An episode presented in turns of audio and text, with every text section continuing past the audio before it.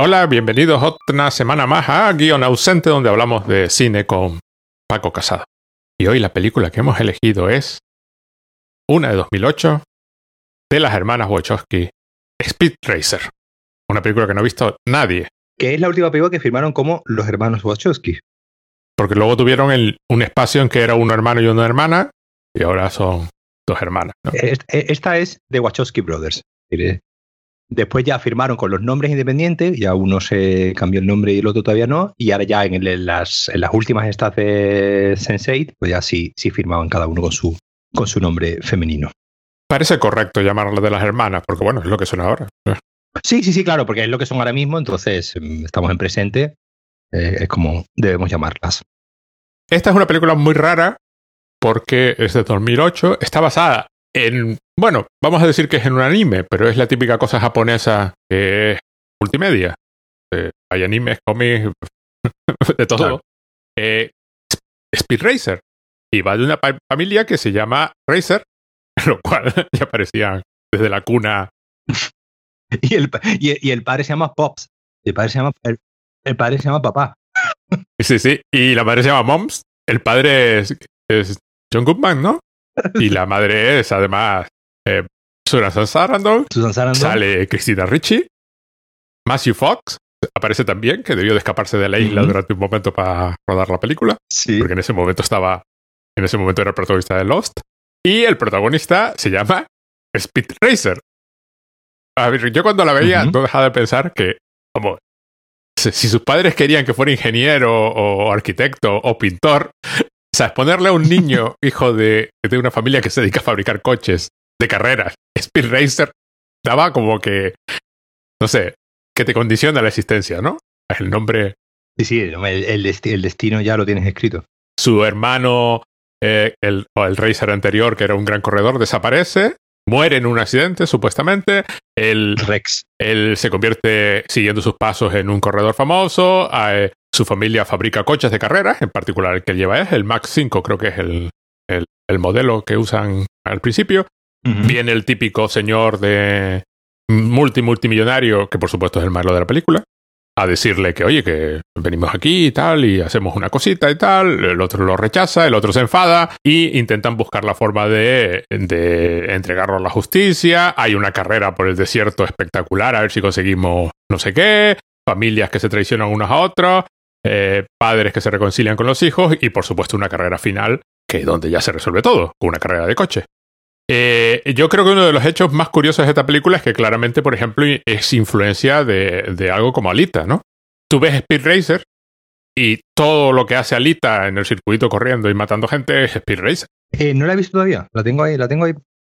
Vamos a ver, esta película contada es, es absurda, porque, no. Porque no tiene más, ni, más mínimo interés en ser otra cosa. Es, es el anime puesto en imágenes con personas reales, con la particularidad de que aquí. A ver, yo te cuento cómo la vi yo, que es menos interesante que lo tuyo. Y entonces, y luego lo tuyo que es más interesante. Yo la vi porque Film Critic Hulk en Twitter mm, dijo cuando se cumplían 10 años que esta era una de las obras maestras de, la, de los Wachowski, de las Wachowski. Y que era una, era una gran película que nadie sabía apreciar y que es magistral. Entonces yo digo, ah, si lo dice el Critical Hulk, que es, eh, eh, para mí es como tú, si, si tú me dices que una película es buena, yo la voy a ver, aparte de grande y verde. Que, te fías. Pero si tú me dices, vale la pena, yo, digo, ah, pues será, eres uno de los críticos de los que me fío. Y Phil Critical Hulk, pues está bien, me llamó la atención. Además, el señor encima te escribe cuatro mil palabras explicándote por qué. Entonces fui, me la vi y dije, esto es una obra maestra. Sí, sí, sí, Es un película. Pero, pero yo la vi en la pantalla de mi televisor. Tú tuviste la suerte de verla en el cine. Sí, sí, sí. Yo tuve la suerte de, porque en esa época vivía, vivía en Madrid todavía. Y allí en Madrid había unos eh, Yelmo en un pueblo, no me acuerdo dónde era, que era pues eh, la pantalla más grande, es lo típico de la época, de la pantalla más grande de Europa, de tal. Y era una pantalla, pues, mm, pues de estas inmensas, ¿no? De esta que de inmersiva total. La gracia es que, que esta película, eh, cuando salió, todavía, por ejemplo, nos había puesto de moda eh, lo del 3D. Porque la, la mm, Avatar, ¿no? Es del 2009, del año, desde el año, del año siguiente. Bueno, ya se estaba preparando. Pero tú imagínate lo que hubiese sido esta película eh, ¿En, 3D? Eh, en, 3D, en 3D. Entonces, pues eso, pues yo fui a, fui a verla, fui a verla allí al, al yelmo este con la pantalla inmensa y me acuerdo que yo salí ya, a mí me dio allí un Stendhal directamente de, de, de, argumentalmente, eh, lo que tú has dicho, es decir, la película es como una especie de folletín, ¿no? De, es que eso no es lo que interesa de la, de la película. En primer lugar, estéticamente. Estéticamente la película recoge algo que, que, que, yo a mí me sigue, yo veo muchas veces, ¿no? Algunos animes con mi, con mi hija y tal. Y, y me sorprende mucho la, la, la, capacidad visual, la imaginación visual que tienen los, los, los animes, ¿no? La, la manera de, de, de narrar, de, ya, ya, hablo ya de puesta en escena, ¿no? De, no solamente um, un plano bonito, o sea, hay una, hay una hay una cuenta ahí en Twitter, no sé, que se llama One Perfect Shot, que te va, que va cogiendo como instantáneas ¿no? de, la, de las películas y que, bueno, pues que es algo que, que, muy, muchos cineastas lo trabajan, ¿no? El, plano bellísimo, eh, que es una fotografía bellísima, pero claro, aquí estamos en cine y aquí, eh, aquí estamos en, en, cine que, bueno, pues en componente, digamos, eh, narrativo, en cierto modo, hay hay montaje, hay, es decir, hay, hay, toda una serie de, de, de, parámetros que no son solamente que el plano en sí sea bonito, sino que el plano sea bonito por alguna razón y eh, por alguna cuestión concreta y después que eso se use dentro pues con los personajes y esta película hace todo eso, es decir, recoge un poco de, del, del, anime esa imaginación, esa imaginación a la hora de, plantear algo, por ejemplo, tan simple como, como una conversación en plano o contraplano. Esta película se niega en todo momento a, mostrarte una conversación de plano contra plano como lo vemos en el 99% de las películas. En el 99% de las películas vemos, pues eso, el plano de un hablando, el otro contesta, el otro o el plano de mira mirada, pero en cambio aquí, aquí la, la, la, las Wachowski se empeñan en que cada una de las escenas de la película sea una, como una especie de tour de force, ¿no? Como una especie de, ir eh, más allá a la hora de, de narrar. Incluso las, las eh, a, mí, a mí me recordó mucho que es una película también que no solamente en anime, sino que recoge mucho del cine musical. Uh -huh. y, y, te, y, te, y, te, digo, y te digo por qué, es decir, en el sentido de que la, aquí en vez de canciones tenemos carreras, pero esas carreras eh, eh, tienen una función dramática, tienen una función narrativa de hacer avanzar la historia. Es decir, no es simplemente una carrera por hacer, por hacer bonito, sino hay siempre, además las carreras se ven constantemente interrumpidas por flashbacks. De hecho, los, los primeros 10 minutos de, película eh, son una locura de presentación de, de, de, personajes, donde en medio de una carrera te va yendo eh, a contarte la historia del, te interrumpe la carrera, vuelve a la carrera, y las carreras, por ejemplo, nunca se ven, nunca se ven, digamos, de principio a fin sin ninguna interrupción, sino continu continuamente están siendo te están llevando continuamente a mil puntos eh, eh, narrativos, a, mil, a muchos puntos de la historia, como si, como si les faltase tiempo, vamos, y la película dura, eh, dura, dos horas y cuarto, es decir, la película no es una película corta, pero, pero la, la estás viendo y es, es una cantidad de, de, de, capas que te, va, que te va superponiendo narrativas en medio de la, de la, de la carrera, por ejemplo, cuando coge una carrera como un hilo, como un hilo conductor, que eh, el que, por ejemplo, pues se diferencia, yo qué sé, me, me, acordaba de la, de la escena esta de la carrera, ¿no? Del episodio 1 uh -huh. de, de Josh Lucas, ¿no? Que técnicamente, pues, es impecable también, ¿no? Es una carrera, pero bueno, eh, sabes que el niño va a ganar, eh, sabe, y ya está, y no pasa más nada en la carrera. La carrera empieza y al final el niño gana. Y sí, ha habido un momento que uno le, le hacía, pero ya está, no, no, no, no hay, no hay más, no pasa nada más en medio de la, de la carrera. En cambio, aquí me, me, me, ahora ya cuando la volvía, cuando la volví a ver, eh, eh, fijándome cómo, las Wachowski montan todas, la, todas las escenas estas, eh, funciona eso, funciona como, como, como, como, como, como cuando en las películas musicales se ponen a cantar, pero digamos, eh, esa canción tiene un sentido dentro de toda la, la, narración, es que igual aquí las carreras tienen un sentido de, eh, dentro de toda la, la, narración.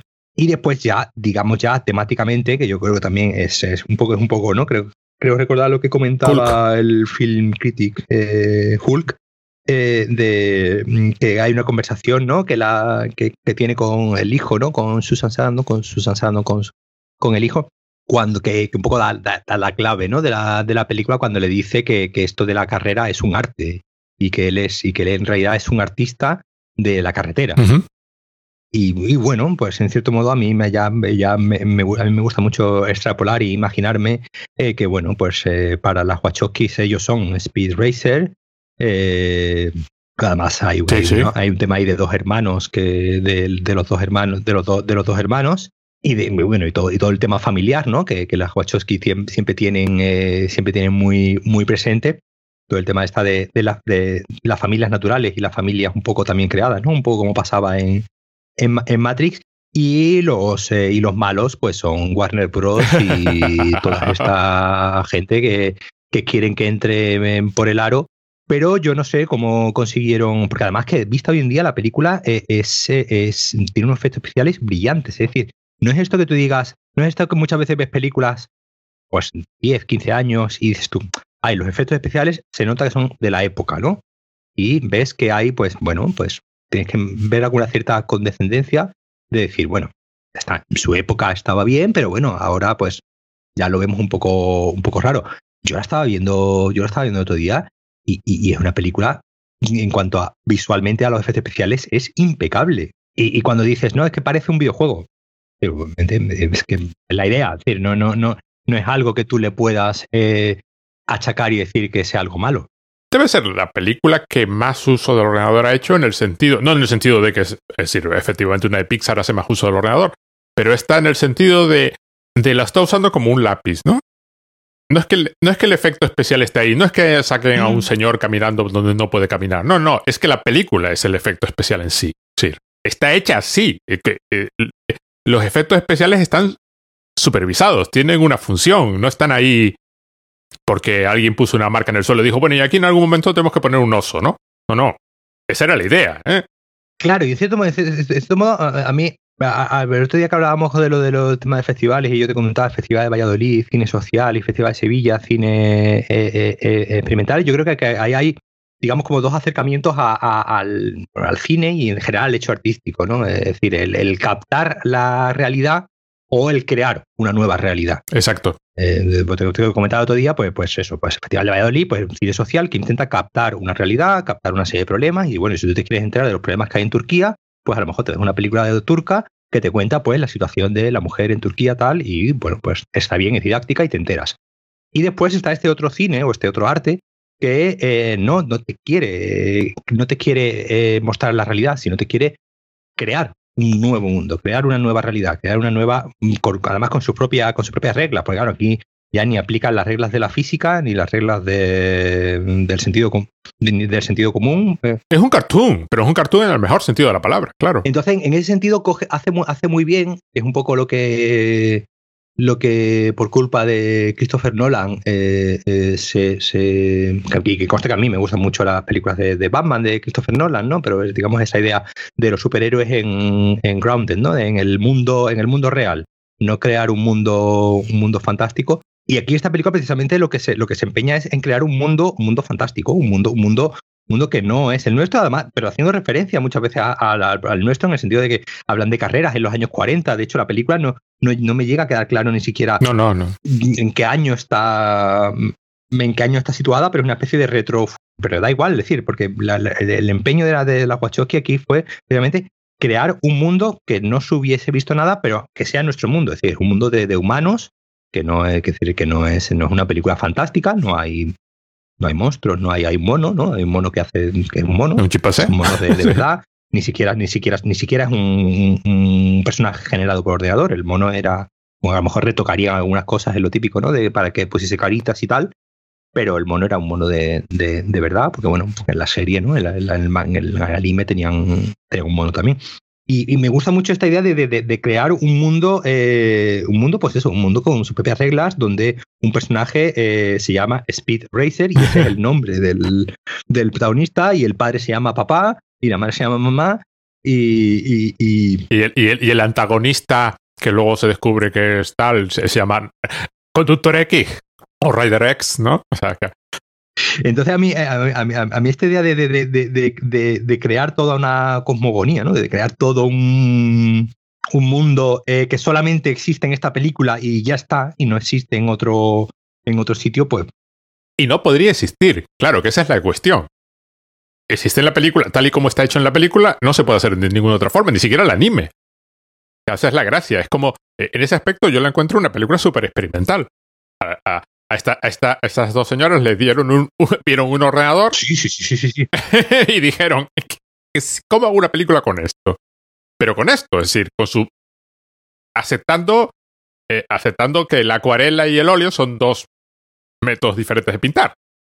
Pues este, ¿cuál es? ¿Cómo se hace una película con esto? Uh -huh. y, y, y, y, se negaron en todo momento a ser fieles a la realidad, diciendo, puedo ser todo lo irreal que quiera, pero, pero no irreal en el sentido de que puedo hacer que pasen cosas raras, sino en el sentido que tú dices, puedo fabricar un mundo entero donde las, me encantan las transiciones, lo que tú dices de los diálogos, es decir, es que es, la película es continua. Sí. Tú, tú te intentas imaginar la cantidad de horas que debieron de invertir solo en hacer cualquiera de las tonterías que hacen, ¿no?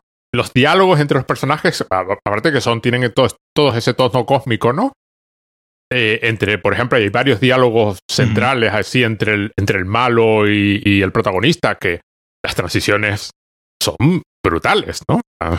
Me las estoy imaginando eh, escribiendo el, el, el, guion y, como te digo, eso, planteándose cada, cada, cada, cada escena, en decir, ¿cómo podemos hacer, cómo podemos rodar, montar, eh, eh, concebir esta escena de la forma más imaginativa posible a la hora de eh, ponerla en pantalla. Eso, un festival de imaginación es lo que es esta película. Cuando la estaba viendo, la estaba viendo en el ordenador y estaba, y estaba sacando unas cuantas capturas, después te las paso, y hay algunas capturas que son directamente, eh, eh, pues parece un cuadro de Pollock y parecen como, como eso, como las películas de, de, de Stan Brakhage, de estas así, con, con, con, unos colores y unas distorsiones y, una, y unas imágenes completamente abstractas, pero que, un, riesgo muchas veces que hay en estas películas tan, tan saturadas de, de ordenador sea que como que, que, pierdas el la ¿cómo decirte?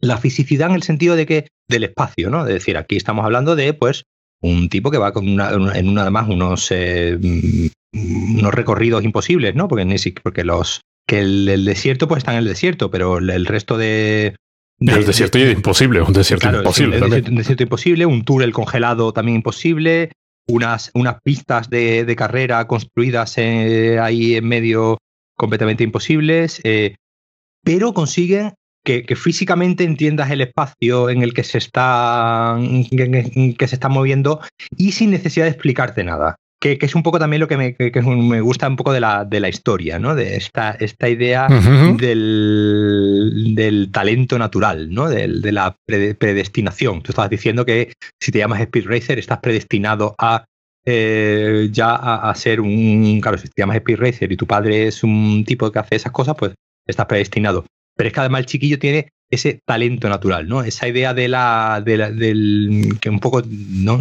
Volvemos a lo que, a lo que el, el Critic Hulk del, eh, del artista, ¿no? Del artista eh, y, y, sale de dentro, claro. Claro, del artista intuitivo, ¿no? Que hace, que hace las cosas porque es lo que siente que tiene que hacer y, y esa idea de escuchar el coche, ¿no? Eh, esa, esa, idea de, bueno, que dicen muchas veces muchos artistas de, pues bueno, un pintor que dice, pues eh, no, yo simplemente dejo que la mano y el pincel eh, se expresen por su cuenta y yo soy un mero transmisor, ¿no? Como si esa idea, ¿no? De, del artista también como un, como un medium, ¿no? Como, como alguien que, que en realidad parece que le... Y, y aquí hay un momento, ¿no? Cuando se le, se le avería el coche, ¿no? Se le estropea se le estropea el coche y, y, y, el truco es escuchar el coche. ¿no? Y el truco es, es simplemente es no obsesionarse con buscar el, sino calmarse y, e intuitivamente, y él, y él intuitivamente empieza así con la mano y de repente le da un botón que es el que hace que se arranque el coche, ¿no? Pero no es porque supiese que era, era ese botón, sino porque él en su talento como, como artista del, del volante, ¿no? Le lleva hacia ese punto que es el, que es el correcto. Yo un poco como entiendo un poco que las Wachowski se sentirían un poco así, ¿no? Haciendo, yeah, yeah. haciendo, haciendo esta, esta película, porque claro, tú imagínate que el, el, cine es una cosa de mucha gente, es decir, tú tienes que convencer a mucha gente para hacer una película, ¿no? Es una cosa que, sobre todo una película, una, una película este, como esta, que no sé, no lo he mirado, pero vamos, unos cuantos millones eh, debió costar, seguro. Y unos cuantos millones debió costar. Y perdió. y perdió, y perdió, que perdió Pero claro, imagínate convencer a, pues eso, convencer a la Warner y convencer a mil personas que eh, te tienen que dar dinero para hacer eh, para hacer eh, esta película. Mira, aquí está en el Internet Movie Database la, la cifra. Aparentemente costó 120 millones de dólares, que probablemente fuese más con el rollo de la publicidad. Y aparentemente acumuló en todo el mundo menos de 100 millones de dólares en, en, en ingresos. Claro, es decir, pues, a, estas alturas habrá dado dinero, o un poco, pero no es, no es el retorno de inversión que uno espera, ¿no? Todo lo contrario.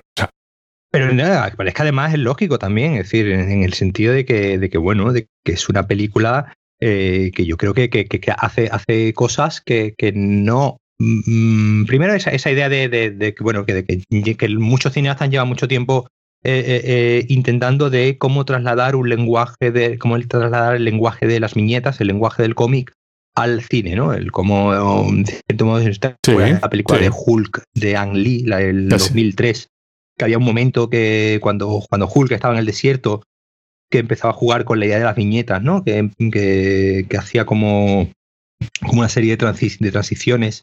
Y después de esta película, por ejemplo, ahí está la de Scott Pilgrim, que eh, un poco, yo creo que, es un poco sucesora de, esta película en esa idea de, pues, de querer, tras, de querer eh, ese lenguaje de los cómics, cómo, cómo, cómo podemos llevarlo a la, a la, a la pantalla, ¿no? Que es, bueno, es, es complicado, es difícil, porque también son lenguajes diferentes.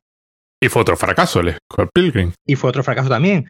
Porque, hombre, pues bueno, porque al final, es decir, mm, digámoslo ya, el, lo que es en sí el cómic es muy de nicho. Las películas de, de, Marvel no están triunfando porque vengan de, de ningún cómic. Vamos, tu vamos, ni las de Marvel ni las de DC. Es decir, tú cuentas eh, cuánta gente de las que hayan visto las películas de Batman o las películas de Marvel, cuánta gente habrán leído, pues eh, Iron Man o Thor o lo que sea, y probablemente, vamos. En el caso de Iron Man, es que simplemente nadie conocía al personaje antes de la primera película. Sí, yo me acuerdo, yo me acuerdo de, tener, de, tener de, niño un cómic de Iron Man, porque bueno, lo típico de que mi padre me compraba cosas al así al voleo, ¿no? él iba al kiosco y veía un cómic y me lo compraba. Y yo tenía un cómic de Iron, Man. El caso, eh, el caso de Marvel con el MCU es súper interesante. No las películas, que las películas pues van de lo normalito a alguna que está muy bien sin mayor, quiero decir, si, si desaparecieran del mundo no se perdería prácticamente nada, pero eh, sino el, el, el, universo en sí. Es decir, como alguien monta eso, sobre todo mm. ahora tú te retrotraes al, al inicio del NCU y ves las críticas iniciales y las dudas de que aquello podría funcionar, porque la primera película iba a ser Iron Man, que no fue porque Iron Man, porque, oye, es que Iron Man nos mola, es que es el único personaje que les quedaba. Sí, es el, que tenía los derechos. No, no había. Entonces, bueno, pues los, los buenos están todos vendidos, pues la hacemos con este. Claro, Sí, sí, claro. Luego estéticamente, pues yo no tiene nada que ver, claro. Claro, pero yo te hablo desde un punto de vista ya estético.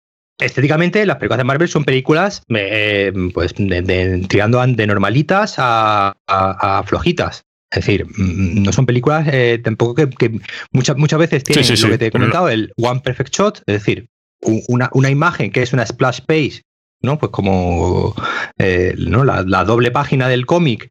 Y, pero ya está. Después el resto de la película son películas de, eh, como te decía antes, eh, de plano contra plano, personajes hablando y personajes corriendo. Es decir, son películas que es verdad que a nivel de estilo, a nivel estético, pues puede haber casos puntuales, ¿no? Bueno, la de la de Hulk, la de Thor, que Ragnarok, que, que sí es un poco más.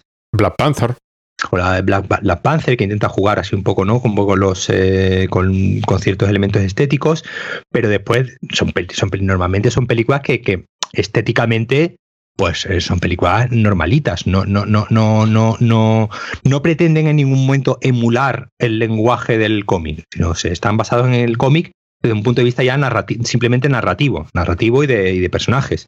Pero estéticamente, pues ¿no? Pues, como si, si hay ciertos momentos, bueno, en esta última, ¿no? De, de Game, pues si hay planos que saben que van a ser, pero bueno, es, es, un plano, no es, no, no, no, es algo que se transmita a toda la, la película. Y claro, esta, estas películas, pues bueno, como Speed Racer como, o como, como Scott Pilgrim, que digamos manifiestan que su procedencia de un cómic o de un manga o de un anime de, de, un, de, otro, de otro formato y lo, y lo explicitan claramente, pues yo creo que el público pues no, no, no, no tienen realmente la cantidad de público que, que merecerían. Y, y, nadie quiere ver cosas raras, en realidad. y es una película muy rara, en realidad. Es una película muy divertida. Y, y, y... Claro, pues yo, yo, yo, yo leía una crítica, por no sé dónde veía de Rotten Tomatoes. Bueno, que si tienes 12 años, pues lo mismo la disfrutas. Y es como, mmm, bueno, ¿por qué? Decir, no, no, sí, sí, obviamente la película no, no es una película, eh, eh, digamos, adulta en el sentido de que, mmm, bueno, pues eh, es más bien infantil, en el buen sentido, porque, bueno, pues triunfan los buenos sentimientos, eh, el padre se enfada un poquito con el hijo, pero después hace las paces, cosas que en la vida real no pasa. eh, ¿Sabes? Eh, es decir, la, la, película es un poco sitcom. Es una película, es una película familiar, entonces ya está, no, no, no pretende ser una película. Y después, como te digo, después, eh, como apuntaba muy bien, pues te apunta una, una, serie, de, una serie de temas por ahí, por ahí escondidos que, eh, si rascas, yo creo que la hacen una película eh, muy interesante, tanto desde el punto de vista estético, de que visualmente la película es un éxtasis, como, bueno, pues los temas que toca. si le rascas un poco, yo creo que hay. Por ejemplo, el plan del malo no es el no es Thanos que voy a tal y voy a cargarme todo. Es una cuestión de acciones. Es un rollo económico de manipulación de acciones, claro. Que, sí, sí. Es que lo explican con todo detalle. Sí, además hay un momento que lo que lo, que lo explica, pero, pero que, que sí, que lo explica con todo detalle y yo estaba pensando, pero bueno, eh, eh, esto eh, claro, obviamente, obviamente mi, mi hija lo, lo, lo, lo, ve y no, no, entiende absolutamente, no entiende nada, de lo que acaba de decir ese hombre en el último minuto. Pues claro, si nos cuesta entenderlo a los mortales. Es una película que es todo color, toda exuberancia, todo ingenuo visual, todo cómo voy a... Si antes moví esto de izquierda a derecha, ¿cómo lo puedo mover ahora de derecha a izquierda para provocar el mismo efecto? Es decir, no me quiero repetir, no quiero hacer... Eh, eh, me he inventado esto, ahora me tengo que inventar otra cosa, cada plano es una invención, es un derroche de todo, y de pronto se para y te cuenta el plan del malo y es una cosa completamente económica. De... Y lo hace, Quiero decir, y de fondo la película sigue siendo la misma. Quiero decir, de fondo la película no cambia, no es que de pronto se pare y se vuelva una cosa gris de económica, un... No, no, la película sigue siendo toda esta colorines y no sé cuánto, no sé qué, pero es un cartoon que de pronto se para y es un... Y es un comentario sobre la situación económica. Súper bien clavado en el tiempo, porque es 2008. Además 2008, claro. Y después tiene otra cosa que también todo lo que hemos hablado de la película visualmente es exuberante. Toda la carrera en el desierto es una pasada. Eh, uno de mis personajes preferidos, además, es Cristina Ricci, haciendo de Trixie, que es la novia del protagonista, que va con su helicóptero de color rosa. Sí. Que uno pensaría que es lo más ridículo del universo, y es efectivamente lo más ridículo del universo. Está hecho con tal absoluta sinceridad. Sí. Y además sin puertas el helicóptero. Sí, sí, sí, sin puertas. Y además aprovechan tan bien. Es una de las películas donde he visto yo que aprovechan muy bien las características faciales de Cristina Ricci. Ah, sí, sí, sí, sí, sí, claro, hombre. El resto de las películas donde sale Cristina Ricci parece que intentan esconder el hecho de que tienen a Cristina Ricci en la pantalla. Aquí es. No, no, oye, que es Cristina Ricci, ¿eh? que, que, la cara de esa mujer es diferente. Es como en Alita, ¿no? En Alita la, la habían tenido que ampliar a la, la, película, ¿no? De Alita le habían ampliado los ojos. A Cristina Ricci no hace falta ampliarle los ojos, ya tiene, ya tiene los ojos. Claro. Y entonces, Cristina Ricci es de todos los personajes el que el que más encaja, junto con Pops, probablemente con el padre, ¿no? Claro, pero recuerda, recuerda que Cristina Ricci viene precisamente de, de, de, de, la película de la familia Adams, que, que, es una de las películas también, en cierto modo, pero puede ser precursora de esta en el sentido de uh -huh, exacto, intentar sí. montar una especie de cartoon eh, con personajes reales. Aunque, aunque, la familia, aunque la familia Adams era una serie, ¿no? No era una. No, no, no, eran, era, eran cartoons, ¿eh? Antes de, antes de serie, ¿eh? Eran cartoons, ¿no? Inicialmente. Pero la, pero la película, la película de, de las, las, dos películas de, de, de Barry en la, la, que, la que salía Cristina Ricci, muy cartoon, recuerdas, sí, sí. las películas eran muy cartoon, es decir, eran muy, era, era, era muy esa idea de eh, esa cámara eh, moviéndose, que en cierto modo todo un poco también viene de eh, Barry Sonnenfeld era el, fue el director de fotografía durante un tiempo de los hermanos Cohen. Decir, eh, eh, si te fijas aquí se va un poco conectando también, pues si hay una película de los hermanos Cohen, la de Nicolas Cage, ¿cómo se llamaba? Eh, ah, Racing Arizona. Racing Arizona, que si recuerdas, también era muy también era muy cartoon, parecía un, episodio del Correcaminos, ¿no? Y, el, y el Coyote. Eh, eh, entonces, yo creo que Cristina Ricci tiene ese, tiene ese rostro tan, tan particular que, que le hacía una estupenda miércoles eh, Adams en su momento. y, y, aquí igual, aquí aprovechan esa, esos ojos tan. Yo, yo, me acuerdo de verla en el cine, aparte yo, yo de, de, de, adolescente me encantó, me encantó eso, me encantó Cristina Ricci en, y entonces ya la, la, empecé, la empecé a seguir. Y, yo me acuerdo que yo veía en pantalla grande, imagínate, en pantalla grande esos, esos ojos eh, inmensos y eso era sublime. está tan bien usada su cara que incluso en la pantalla de la tele, claro, en el momentito que sale Cristina Ricci y claro, su cabecita es pequeñita comparado con lo que estás viendo y aún así es lo que te llama. La vista se va porque es, está, está deliberadamente usada como parte del escenario, ¿no? Y bueno, y ya me un, yo creo que físicamente están todos muy bien usados, es decir, John Goodman. John Goodman está perfecto. John Goodman, ¿no? Este aspecto de, de, hombre de hombre entre bonachón que ya venía de hacer los picapiedras, acuérdate. Sí, sí, sí. Otra película que también intentaba eh, eh, esa mezcla entre cartoon y, cine, y Susan Sarandon, ¿no? La, la, la, la, cara de bondad, ¿no? Que tiene el gesto de bondad que tiene, que tiene, que tiene siempre. El casting está muy bien, muy bien elegido. El casting está perfecto, sí. Las están elegidas las caras, mm. sobre todo, claro. El malo que se parece todo a Christopher Hitchens. es que no puede ser. Una de las gracias de la película es que todo esto que estamos comentando, toda esta exuberancia, está hecha en serio. No, no, no. No es un cálculo de esto le va a gustar a la gente hecho así. No, no, no. Es que la película queremos hacer así. No hay mirada irónica aquí. Entonces, en ese aspecto, yo creo que es una de estas películas que no envejecen, aunque el efecto envejezca. Dentro de 30 años tú la verás y dirás, hombre, hoy en el ordenador en mi casa con mi móvil hago una escena mejor que esta. Pero, pero es el uso lo que le da la grandeza en realidad. Está hecho así aposta que yo creo que un poco eh, eh, es, lo que le falló, por ejemplo, a mi, a mi, a mi entender, a las Wachowski el, en el, primer Matrix, tú lo ves hoy en día y, por ejemplo, los efectos eh, más o menos siguen funcionando, no, no, no se ven demasiado mal, la, primera, te hablo, eh, que es del 99, eh, pero ya la, en la segunda parece que quisieron hacer cosas que la tecnología no estaba preparada, ¿no? Es, es, estos casos de los que un cineasta eh, es, demasiado mm, es demasiado ambicioso y todavía no, no, no, no, no existe la tecnología para, para hacerlo. Eh, en la película, en la segunda Matrix, pues había una serie de, de, escenas con una apariencia realista, con un intento de apariencia realista, aunque estaban dentro de, Matrix, que vistas hoy en día eh, son duras de ver. Duras de ver porque de esto que canta el ordenador ya de una manera ya excesivamente exagerada, ¿no? De esto que hasta un poco repele, ¿no? Pero en cambio en esta película no. En esta película está todo tan... Está hecho en el punto perfecto. Claro, está en, el, en ese punto perfecto de que no, no, no es que yo quiera preocuparme que no se note el efecto, sino al contrario, quiero que veas el efecto.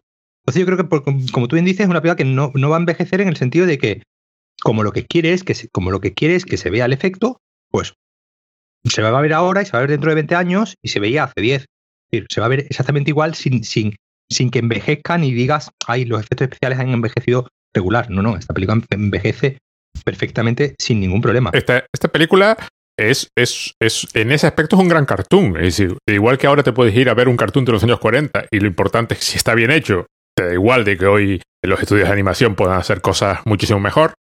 Es que da igual. Tú te ves una película de Fleischer, un Superman de los de Fleischer y sigue siendo una maravilla, porque está hecho con una seriedad. Y además que no, que no, que no hay, que no hay distancia irónica, que no hay, que no hay, que no, que no hay, que no, que no hay distancia irónica, no hay cinismo. En, el sentido, de que es una película familiar, pero mm, y dice, por eso, por eso leía ese, comentario de una película para niños de 12 años. Pues sí, sinceramente. Y, probablemente las Wachowski lo hayan hecho, pues acordándose de cuando ellas tenían 12 años y veían el Speed Racer o, como en España, ¿cómo se llamaba? Eh, meteoro. Meteoro, Meteoro. Meteoro. meteoro. Eh, eh, eh, sí, Meteoro, Meteoro. Pues tenía la M en el, en el coche. Claro, y ellas la harían pues diciendo, pues es lo que a mí con 12 años me hubiese gustado ver. y es lo que a mí me gustaba y, está hecha a posta. Pero es sincera, de esa manera tan naif, tan inocente y sin, ningún, y sin ningún distanciamiento irónico ni cínico de, de nada. Y después otra cosa que hace súper bien que uno pensaría, le das a cualquier otro todos estos medios técnicos, le dicen, házmela así y lo primero que va a sufrir son los personajes. Y aquí es todo lo contrario. No ahogan nunca los personajes. todo lo contrario, lo que tú dices. Eh, la, eh, aspectos de la personalidad tanto de Speed Racer como del Rider X se entienden perfectamente por la forma en que conducen los coches. Y, cuando hablan, los personajes hablan con sinceridad. Y cuando las escenas son íntimas y de familia donde tienen que expresar sus sentimientos, la película les deja tiempo y les deja espacio para respirar. No está hecha, no es esta que podría ser lo que decía Scorsese, ¿no? Un, una atracción de parque de atracciones. Los conflictos de los personajes, pues están eh, eh, eh, dentro de lo, de lo, mm, digamos, básicos que son, está muy bien. y, precisamente por, lo que te digo, otro, otro, otro cineasta hubiese dicho, pues, set pieces de carreras, una carrera, otra carrera, sí, como, pues, Mad Max Fury Road, que es, que es, decir, que es una película que también me, me encanta pero sí tiene esa, e, esa idea de, simplemente la, la carrera como un eh, elemento estético, ¿no? Como una, la, carrera como una categoría estética ya. Y esa belleza, y la belleza de la carrera y de los coches y de. Eh, eso es otra intención completamente diferente a la de la, a la de los Wachowski. Ni, ni mejor ni peor, sino sobre todo de Fury Road, ¿no? Que es una película también que nos puede recordar a esta, en el sentido de que también juega, ¿no? Mucho con la con el componente estético de la, de la carrera, pero de, otra, de otra manera. Eh, em, ahí no, en, Fury Road no hay, eh, digamos que casi que no hay ni siquiera argumento.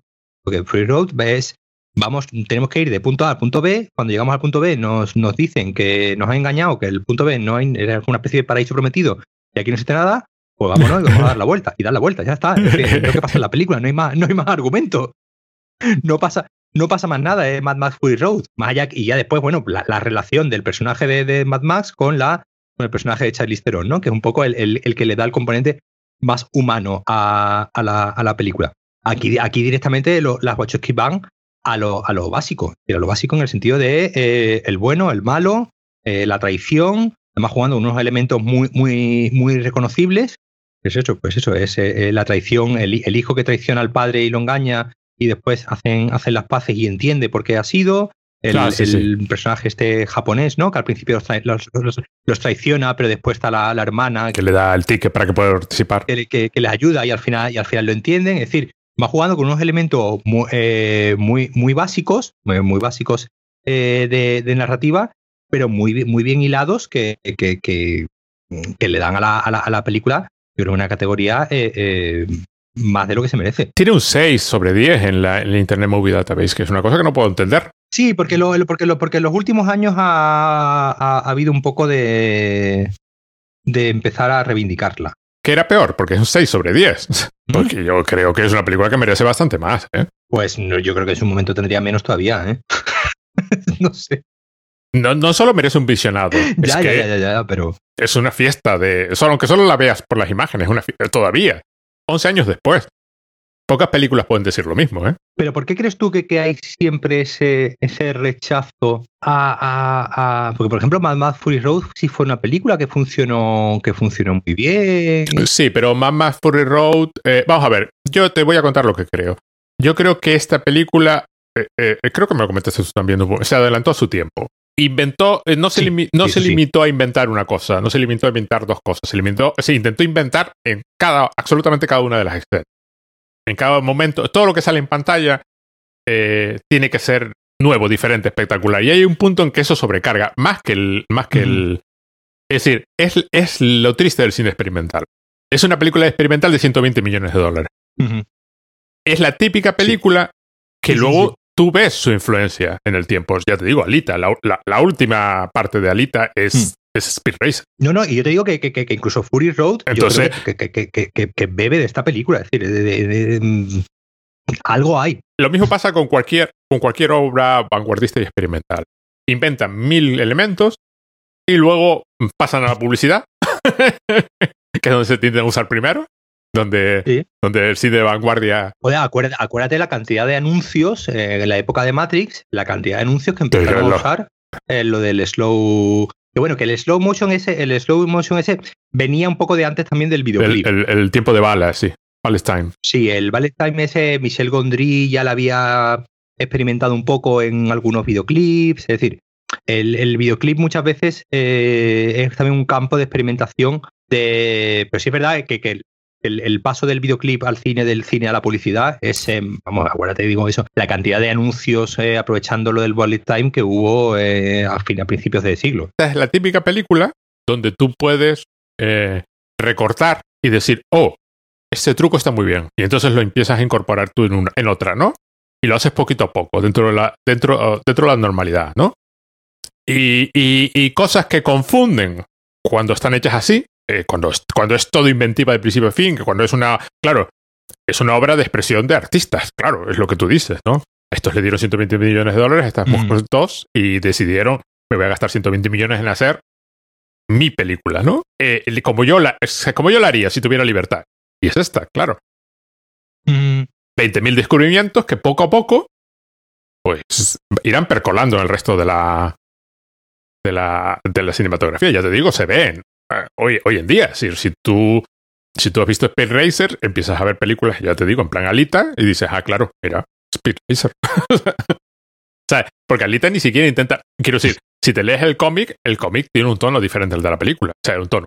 El tipo de lo que tú ves en la película no es exactamente lo mismo que tú ves en el cómic.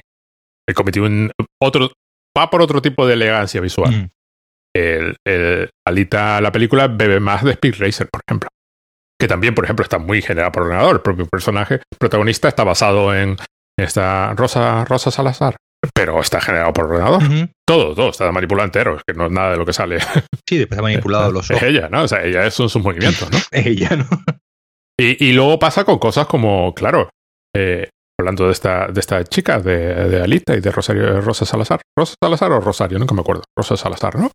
La serie esta, de televisión, la de, la de Netflix de hace poco. Netflix no, de Amazon. Ah, la de Amazon. Que sí, rotoscopía todo el rato. Ah, Rosa Salazar. Sí, sí, sí. sí. Eh, sí, la erotoscopia, sí, con el, de, con el de Better Call Saul, ¿no? Andon se llama. Claro. Claro, yo creo que es lo que está pasando hoy en día. Es decir, eso ahora ya se puede hacer, bueno, pues o como en su momento sí, exacto, por ejemplo, la de, eso. La de Scanner Darkly, ¿no? La de, y es espectacular también la película. Que también fue un, un, fracaso absoluto. Pero claro, es decir, eh, eh, el, sí es verdad, es de dos años, es dos años anterior a 2006, dos años anterior a... A Speed Racer, sí, sí a, Speed Racer. Sí, Robert Downey Jr. y Keanu Reeves. Que salía Robert Downey Jr. sí. Y Keanu Reeves. Cuando yo, te, yo te bromeaba el otro día, eh, porque tú me estabas diciendo, ¿no? De hablar de, otra película también. y yo te dije, bueno, que vamos a hablar de dos películas de animación. Eh, esto es probablemente lo más cerca que el cine podrá estar a la libertad que da la animación. La animación no es, es eh, como, te, decía antes, y eso se ve mucho en, los, los, los animes, la libertad expresiva que da la, animación, pues digamos, eh, la animación, ya sea animación a mano o ya sea animación a, ordenador, no la da la, la, imagen real, aunque ya sí, porque ya, ya, ya, hemos, hemos conseguido, digamos, manipular la imagen real, bueno, que un poco lo que hacía a, a Scanner Darkly, que era presentar estos personajes eh, de forma, digamos, mm, dibujos realistas y que tú veías que era un dibujo, pero era Keanu Reeves dibujado, no era el Keanu Reeves. Bueno, era rotoscopía. ¿no? En, en Scanner Darkly. Eh, claro, sí, sí, era rotoscopía dibujado encima, ¿no? Se, se, grabó con cámaras digitales de la época a los personajes, a los actores, y después pues se pintó. Se sí, pero se pegaron, creo que una cantidad de tiempo brutal. Claro, en aquella claro, época. Claro, pero pues, pintando, pues no sé si aquí, aquí para Scanner Darkly diseñaron, tuvieron que inventar, para Scanner Darkly tuvieron que diseñar un programa de ordenador que les permitiese, por un lado, ahorrarles tiempo de no tener que estar pintando todos los fotogramas uno a uno, pintando, me refiero pintando aunque fuese con el ordenador, ¿no?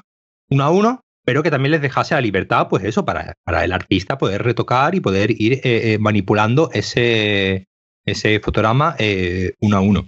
Claro, propone unas, unas, unas imágenes que muchas veces los espectadores pues no, no, no, no, no están preparados para decodificar o, directamente se niegan a, descodificar y un poco, un poco aquí pasa, ¿no? Aquí pasa eh, que, que, no, esto no, es, no es eh, Roger Rabbit, ¿no? No es quien engañó a Roger Rabbit, donde tú tienes claro que hay unos personajes animados, hay unos personajes reales y esos dos personajes conviven y ya está, ya, ya tú entiendes la, entiendes la idea, ¿no?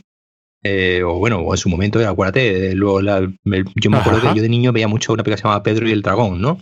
El dragón Pedro y el dragón Elliot, que era pues las películas estas de Disney que les dio por una época de personajes reales con personajes animados, ¿no?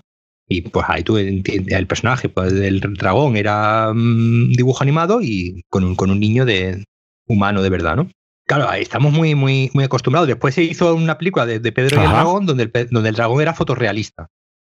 El dragón ya era de verdad, el dragón ya estaba en el mundo, el dragón no era una cosa, entonces era un dragón con su, un dragón sabiendo que no es de verdad, pero eh, claro, aquí no, aquí, aquí, eh, aquí en Speed Racer o en Scanner Darkly no, no te intentan pasar por real algo que no lo es, sino al contrario, te intentan inventar otra realidad nueva y ese inventar una realidad nueva es lo que probablemente muchas veces al espectador le, le, cueste porque no tiene, no tiene, no tiene ningún, o no tiene ningún referente, porque bueno, yo qué sé, yo, a lo mejor tú y yo pues sí hemos visto a lo mejor animes y hemos visto tal, y más o menos pues vamos viendo cosas y, y, y nos acordamos de pues la forma ¿no? que tienen las em, de narrar, ¿no? los animes muchas veces. Y ese, por ejemplo, Esos, tonos tan exagerados, ¿no? Tan que suelen tener los animes, donde los personajes explican las cosas en voz alta y a gritos. Y así, ¿no? Aquí un poco el personaje, ¿no? Del, del, malo. Claro, el que, no, el que no esté acostumbrado a esos códigos, pues obviamente pues saldrá, eh, pues sí, pues obviamente no, no, no, debe de entender nada. Yo creo que, que, ese probablemente fuese el, el, Yo creo que ese es el problema principal. Eh, problema y la causa del fracaso.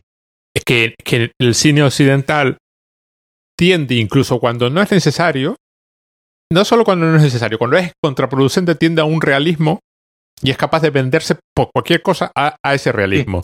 Si, si hacemos una versión de, de imagen real de Mulan, el, el, dragón ya no sale. O no habla. o, lo que sea, ¿no?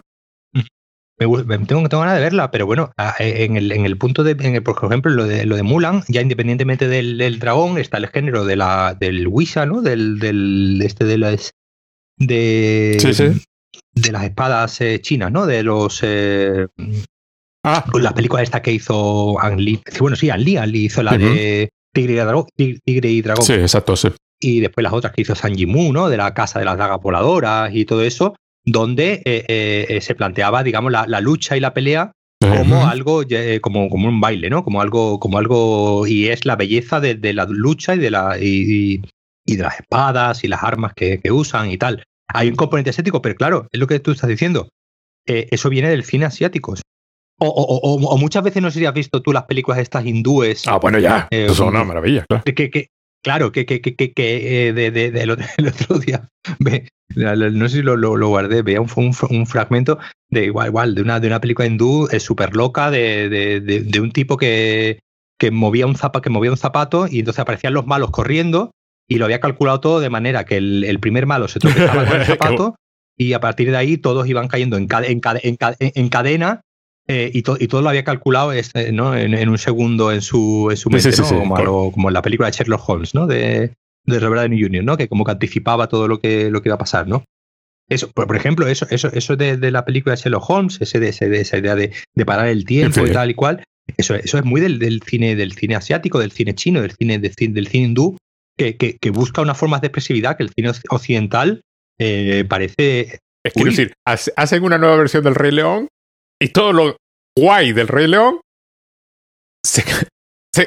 ya no es ni un documental de naturaleza, es que es feísimo.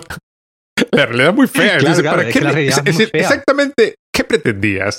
¿Qué, ¿Qué, qué, era? O sea, estás huyendo de lo que hacía guay tu producto. O sea, tu película era guay por lo que has quitado. hay, un momento, hay un momento en El Rey León cuando, cuando están, creo que en el Hakuna Matata o algo así, que, uno de los dos personajes coge un puñado de, gusanos eh, y se lo mete en la boca. Y sí, sí, uno de eh, uno Timo o Pumba, uno de los dos, no me acuerdo.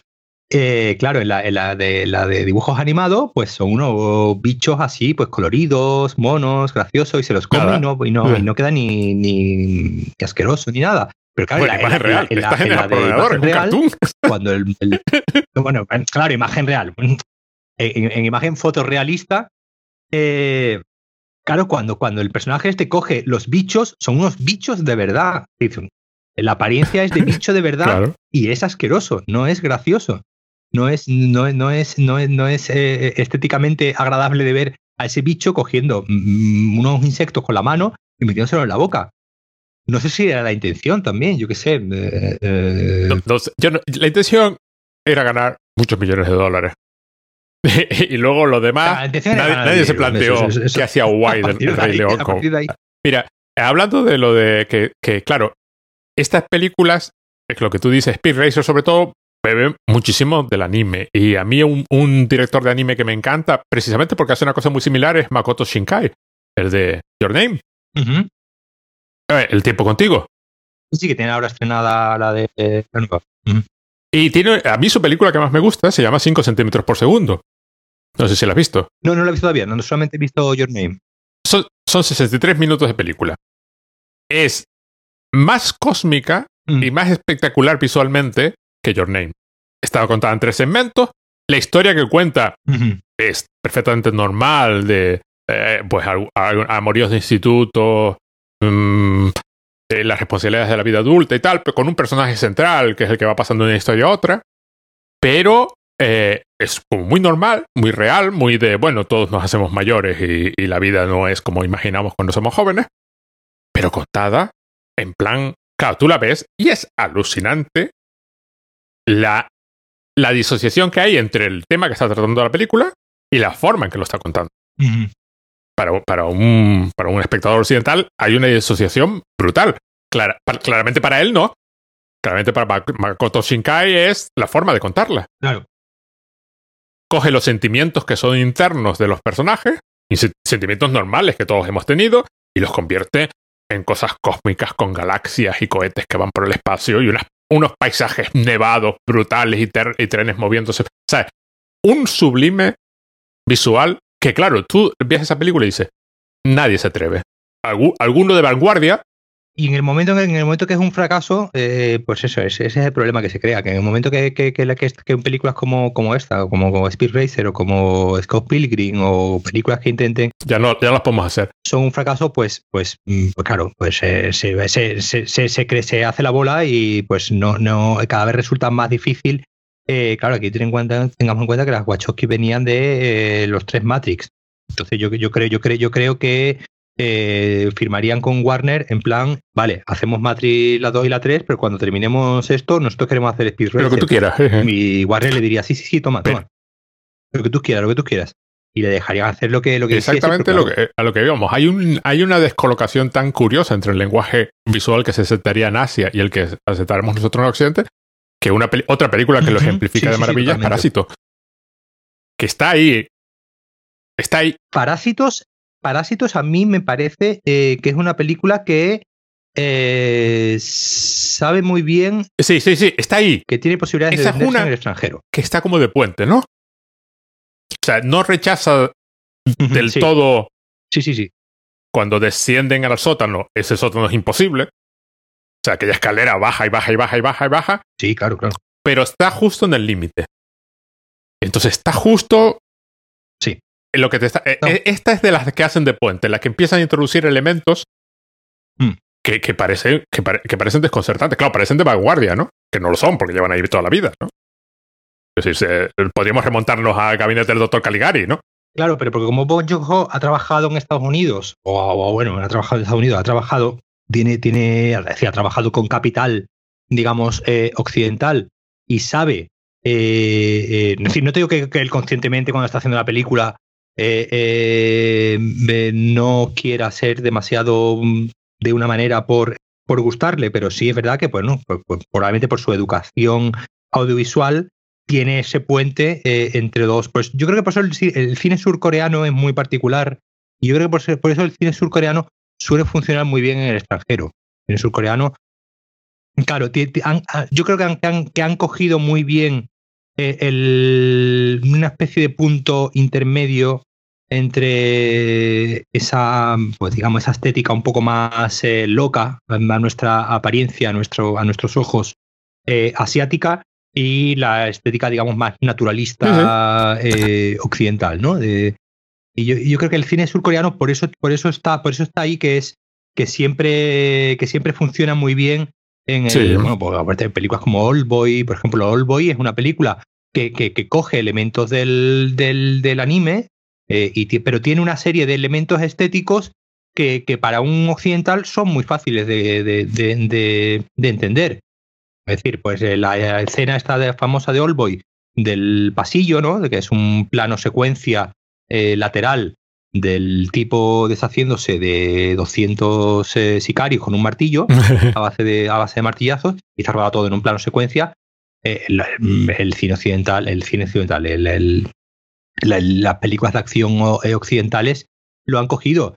en su momento, acuérdate, en los, en los 90, la revolución que supone el cine de acción chino con Jong-woo, que se va a Estados Unidos y hace una locura como Face Off. Sí que a mí es una película que me, que me encanta también, porque precisamente, eh, eh, eh, primero que, que, las explicaciones que te da son totalmente peregrinas y ya está, te creer y te creer, no, le cambiamos la cara y punto, ya está. No pasa nada, no, no, no, ¿para qué te nos vamos a andar con más tonterías? Sí, sí, o, o, el simple, o Pacific Rim, ¿no? De, de, Guillermo el Toro, que fue un fracaso también, porque a la gente esto de, de, de repente, de, al público occidental, esto de repente, de ver a, a, ¿cómo se llama? a robots, a mechas, con, con monstruos peleándose, pues no, no, no, no lo entendía si no ten... y, la película era, en cierto modo era una película muy parecida a Speed Racer en el sentido de que era una película muy honesta. Sí, sí, totalmente sincera. No, eh, no, tenía, no tenía ningún mm, eh, acercamiento irónico o cínico, sino era una película muy honesta que sabía de lo que iba, que era de los robots es una idea completamente absurda. Es decir, eh, con, la cantidad de con la tecnología que necesitas para los robots, no sé, pues, y, que, la mejor idea que se te ocurra sea que unos robots, como, como idea es, impracticable y absurda, ¿no? No tiene ningún sentido. Pero, y ahí ves que Pacific Rim pues, fue un fracaso también. Eh, eh, no sé, en el público occidental hay... Mm, Porque no era así tampoco. llevamos demasiadas décadas con una especie de, de una cierta idea de lo que es real. Porque ni siquiera es realismo. Es, hmm. Realismo es otra cosa. Sino, aceptamos como real según qué, qué, detalles. Y una película, volvemos a la que estamos comentando, Speed Racer no encaja en esa idea de real, pero claro, tampoco encaja en la de es una película de animación. Claro, está en ese punto. La, la, conclusión es que el realismo está sobrevalorado. El realismo está sobrevalorado, sobre todo tal y como lo practicamos aquí en Occidente sobre todo como, como, como lo planteas, porque, porque al final, es decir, una película como Parásitos, al final también te está haciendo una, un comentario social y te está haciendo decir, no, no, yo, yo fui ayer, mm, eh, eh, si te parece, con esto lo, termino, pues me, me, tengo que, me tengo que ir.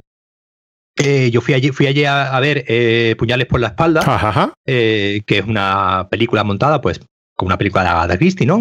Hay un asesinato, hay una serie de sospechosos, que en realidad todos son sospechosos y todos tienen motivo tienen algún motivo oculto para haber eh, matado al que ha muerto, que bueno, son todos de la, de la, misma, de la misma familia, eh, una mansión y un detective. Eh, es decir, los mimbres son muy, muy clásicos y muy, muy típicos. Pero la película consigue, mediante el hecho, mm, no, no, no es ningún spoiler, mediante el hecho de que la protagonista, que es Ana de Armas, que es una actriz española cubana, que en la película hace de. Ah, no recuerdo ahora mismo de qué nacionalidad hace. Porque hay, por ejemplo, una, una coña que se hace en la película continuamente es que cada personaje va diciendo. la, la, chica es la enfermera, ¿no? La enfermera del muerto. Eh, cada personaje le va diciendo una nacionalidad diferente. Sí, la enfermera brasileña, el otro dice sí, la enfermera mexicana, el otro dice sí, la enfermera de, que es de Guatemala. Ninguno sabe realmente de dónde es la, la, enfermera. Y la película, en medio de una película que es un, un ¿no? De toda la vida, de, vamos a descubrir quién es el que ha matado, te mete una serie de comentarios sobre, sobre, eh, sobre bueno, pues empezando, digo, por el mismo racismo hacia, los, eh, hacia el sentimiento de clase de los americanos con respecto a la, a la chica enfermera eh, sudamericana y tal, que, dices tú, es que se puede, se puede hablar de ciertos temas, digamos, importantes y, elevados en una película que sea simplemente un judunit de quién ha matado a quién, pero con, la, con, el, con el suficiente arte puedes coger y hablar de otros temas aparte, que es que yo creo que es lo que consigue muy bien puñales, puñales por la espalda, sin, necesidad de eh, escupírtelo a la cara y que tú salgas diciendo, mm, es, que este, es que esta película, que es un poco el sentimiento, como te decía, que, no, que, pasaba en el Festival de Valladolid, que tú veías películas, tú decías, vale, me está hablando sobre la situación de la mujer marroquí, y tú decías, bien, está bonito, pero es que la película es que me aburrió como una ostra, está muy mal rodada, eh, que, las intenciones son muy, muy buenas, muy loables de, que tú quieres transmitir esto, pero hijo, es que cinematográficamente no, no, vale, no vale nada y no tiene, no, no, tiene ninguna imaginación. Que sea realista. Porque una película trate un tema realista eh, de forma seria, pues no significa que, sea buena. que, que sea, ni, ni, que sea realista ni que sea buena. entonces. Y Speed Racer es muy buena y vale la pena verlo. Es muy buena y además que habla de cosas eh, interesantes como la, como la familia, como el talento. Bueno, y la propia, y la, y la propia redención en el, en el, personaje del Rider. ¿eh? Paco, pues lo dejamos y te dejamos marchar. Nos vemos en la próxima semana. Chao. Pues venga. Hasta luego.